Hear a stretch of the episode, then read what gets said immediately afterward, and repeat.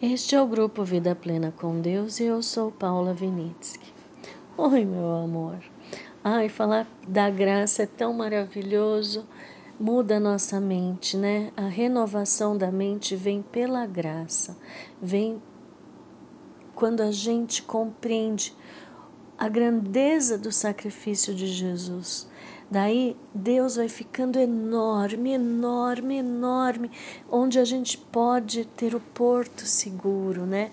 Onde a gente pode se aconchegar. Esse é o Espírito a gente se aconchega, a gente entrega tudo para Jesus e Jesus fala: Toma o meu fardo que é leve. E a gente então recebe a paz, a alegria, o amor de olhar para as pessoas e não querer se comparar, não querer julgar, não querer condenar, né? Porque com esforço próprio, sempre é assim. Quando você tem que se esforçar para conseguir alguma coisa, você vai sempre olhar para os outros e falar assim: você vai classificar. Ah, esse não fez como eu fiz, ó. Esse tá menos. Ah, aquele, ó, eu tenho que chegar lá, porque aquele tá mais que eu. Sempre quando é mérito próprio, esforço próprio, você vai julgar, você vai condenar. Por exemplo, você vai justificar. Ah, aquele que está conseguindo fazer mais coisas que eu, ah, é porque ele teve ajuda de não sei o quê, ele conseguiu não sei o quê. Ah, eu sou coitado porque eu não consegui aquela ajuda, entendeu? Então você vai começando a olhar a vida como uma eterna competição Entende? Por quê? Porque você está focado é, no teu esforço, você está focado em provar para Deus que você é digno de ter mérito para Ele. Você quer agradar a Deus com a tua vida, mas está indo pelo esforço, entende? E quando você está pela graça, você sabe que você não merece nada. Você sabe que foi enorme o amor deles por você, a ponto do Filho de Deus vir para morrer por você, se você fosse o único aqui na terra. Você se sente tão amado, mas tão amado, que em gratidão você se entrega entende? Em gratidão você começa a amá-los porque o amor dele constrange o teu coração. Fala assim: eu não mereço, mas eu agradeço.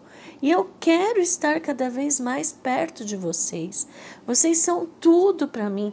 Eu não sou nada sem vocês. Quando você entra nessa mentalidade da graça, você começa a olhar os outros não para se comparar e não para ter é, mérito diante de alguém ou para se justificar. Você começa a, usar, a olhar os outros e ver a maturidade de mentalidade da graça que eles estão. Então, quando você olha para o outro com a graça que você recebeu, você vai transferir para o outro. Então, o que acontece? Você olha para o outro e fala assim: Olha, Talvez ele esteja precisando da minha ajuda. Então, eu vou dar uma palavra de graça para ele. Daí você vai estar fortalecendo a fé daquela pessoa. Você não está se comparando, você não está julgando, você não está condenando. Você está tentando fazê-lo subir mais um degrau na maturidade. Porque o Novo Testamento, Paulo fala muito de maturidade espiritual, que vem com o quê? Com o exercício da fé. A fé é enxergar as coisas que você não vê. A fé é a única coisa que você pode ter para agradar a Deus.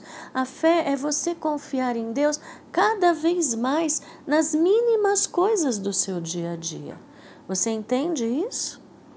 Então, quando você começa a ter a mentalidade da graça, você vai ter graça pelo outro. Quando você tem a mentalidade de que Deus foi tão misericordioso e tão gracioso com você, você começa a ter misericórdia, graça e amor com o próximo. E daí é quando Paulo fala. Lembra aquela passagem que ele, ele dá o exemplo, exemplo prático de comida? Ele fala assim: se você está num, numa reunião de, de pessoas e você vai comer, você fala para Deus: Senhor, abençoe esse alimento porque a saúde vem de ti. Tudo que eu comer vai ser abençoado por ti e vai me fazer bem. É mais ou menos isso que Paulo fala. A consciência da graça dele estava tão grande, tão grande, tão grande, que ele podia comer qualquer coisa que Deus estaria abençoando, faria bem pro, pro corpo dele. Por quê? Porque Deus, ele quer uma intimidade tão grande que tudo que você fizer é personalizado para Deus. Entende? A sua vida vira um estilo de vida de graça, um estilo de vida que faz você ter a consciência de que Deus pode tudo, né? E daí ele fala assim: Mas quando você for pegar da comida e uma pessoa virar e falar assim: Olha, essa carne foi.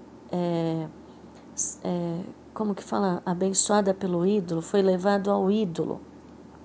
E daí Paulo fala assim: você não vai pegar daquela carne, não porque vai te fazer mal, porque a consciência que você tem que Deus é grande e Deus está acima de tudo, sabe que se você comer aquilo, não vai te fazer mal.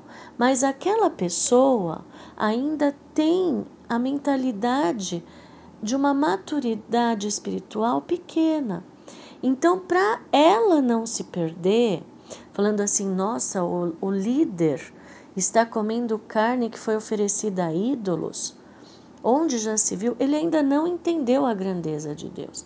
Então, pela graça, pela tua mentalidade de graça, você não vai comer aquela carne, mesmo que para você ela não vai te fazer mal, porque Deus é maior do que aquela carne que foi oferecida a ídolo.